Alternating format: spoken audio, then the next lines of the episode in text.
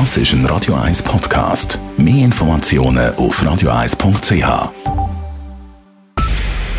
Es ist 9 Uhr. Radio 1, der Tag in 3 Minuten. Mit dem Alles Karl.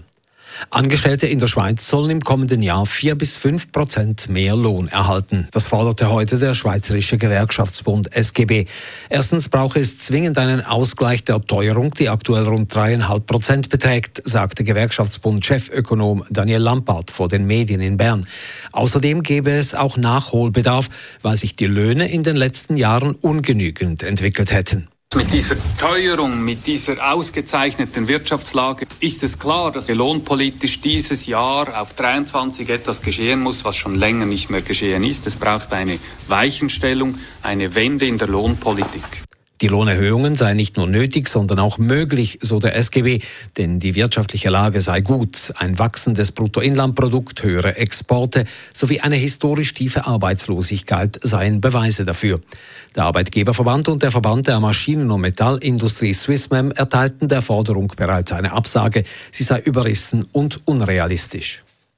Das Bistum Chur wirft der katholischen Pfarrei St. Martin in Ilnaue-Fretikon einen schweren Verstoß gegen die Regeln der Liturgie vor. Der Bischof Joseph Maria Bonmain hat nach heftiger Kritik durch konservative Kreise eine kirchenrechtliche Voruntersuchung verordnet.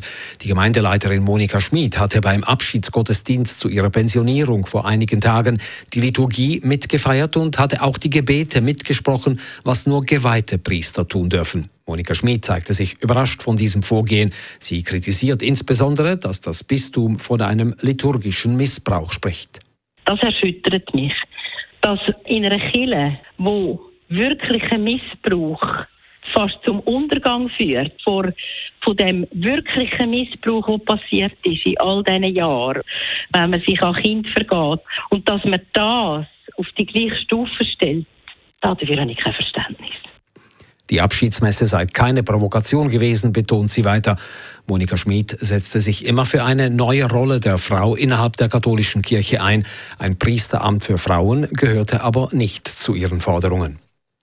Der Kanton Zürich rechnet im Budgetentwurf für das kommende Jahr mit einem Minus von 113 Millionen Franken.